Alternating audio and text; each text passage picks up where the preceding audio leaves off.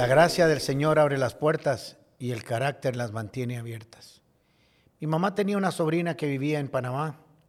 Me gustaba mucho ir a pasear donde ella porque residía en la zona del canal, lo que llamaban en aquel tiempo la zona americana.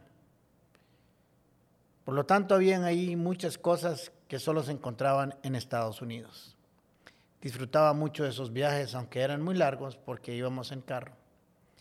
En esa zona comprábamos chocolates, comida, refrescos en lata que no habían aquí en Costa Rica en aquel tiempo.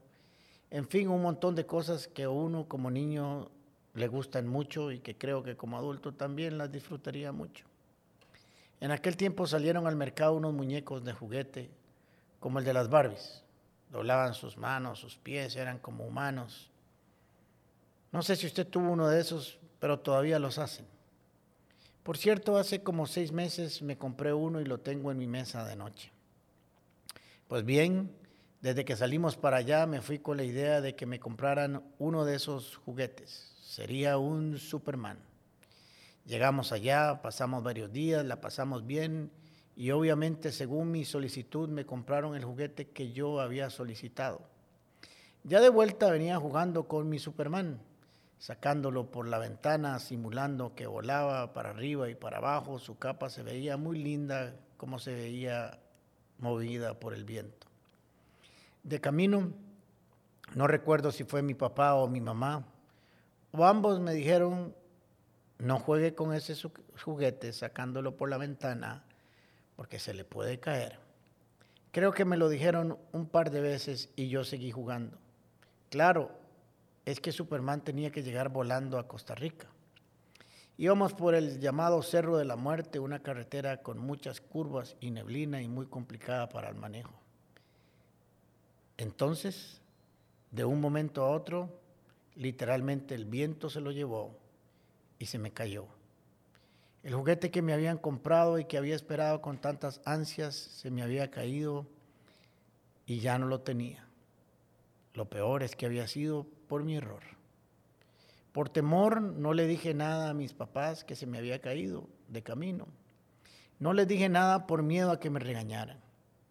Cuando llegamos a la casa y bajamos el equipaje, mi mamá me preguntó qué había hecho con el juguete, que no lo veía. No le quise decir nada al principio. Ella leyó mi silencio y como buena mamá, ella presumió que algo había pasado. Sí, le dije, se me cayó. Solo me había durado unos días y había quedado tendido en la carretera. Siempre he pensado que ojalá lo haya encontrado algún niño de la zona.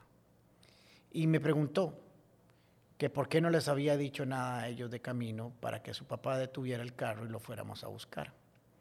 Y yo le dije, porque tuve miedo que me regañaran, me asusté y guardé silencio. Pero me impresionó mucho la respuesta que me dieron mis papás. Alejandro, ¿no cree que nosotros, no crees que nosotros que hicimos un esfuerzo para comprártelo, para satisfacer tu petición y verte feliz, si nos hubieras dicho que detuviéramos el vehículo, ¿no lo hubiéramos hecho? Nos hubiéramos vuelto a buscarlo para recuperarlo y que pudieras llegar a casa con tu juguetito. Seríamos muy malos papás si pensaras que no íbamos a devolvernos para buscarlo y que solo te íbamos a regañar. Qué respuesta más hermosa. Recordando esa historia me puse a pensar que así sucede muchas veces en nuestra vida. Le pedimos algo a Dios, oramos por ello mucho tiempo y Dios nos da el regalo, responde a nuestra petición, al deseo de nuestro corazón. Y de camino por inmadurez, descuido o error, hacemos mal uso del mismo y no escuchamos las advertencias de que algo malo puede pasarnos y se nos va de las manos. La vergüenza y la culpa nos atacan. Entonces optamos por establecer distancia y guardar silencio con Dios, pensando que lo que Dios va a hacer es regañarnos, castigarnos o señalarnos. Ahora con los años tengo muy presente la enseñanza de Jesús en Mateo capítulo 7 que dice, pues si ustedes que son malos padres saben dar buenas cosas a sus hijos, ¿cuánto más su Padre que está en el cielo no les dará cosas buenas y mejores a quienes se las piden? La culpa y el temor son muy dañinos. Nos alejan de la solución, nos alejan del Padre. Adán y Eva huyeron y se ocultaron después de su pecado. ¿Qué tal si la próxima vez que te equivoques, o hoy mismo, solo te vuelves a Jesús y le dices, Señor, se me cayó el regalo que me diste? Le pides perdón y le dices, ¿podrías detenerte un momento, Jesús, para ayudarme a recuperar lo perdido y seguir adelante? Estoy seguro que Dios se detendrá, como hizo con todos los que lo llamaron y lo buscaron cuando Jesús anduvo en la tierra.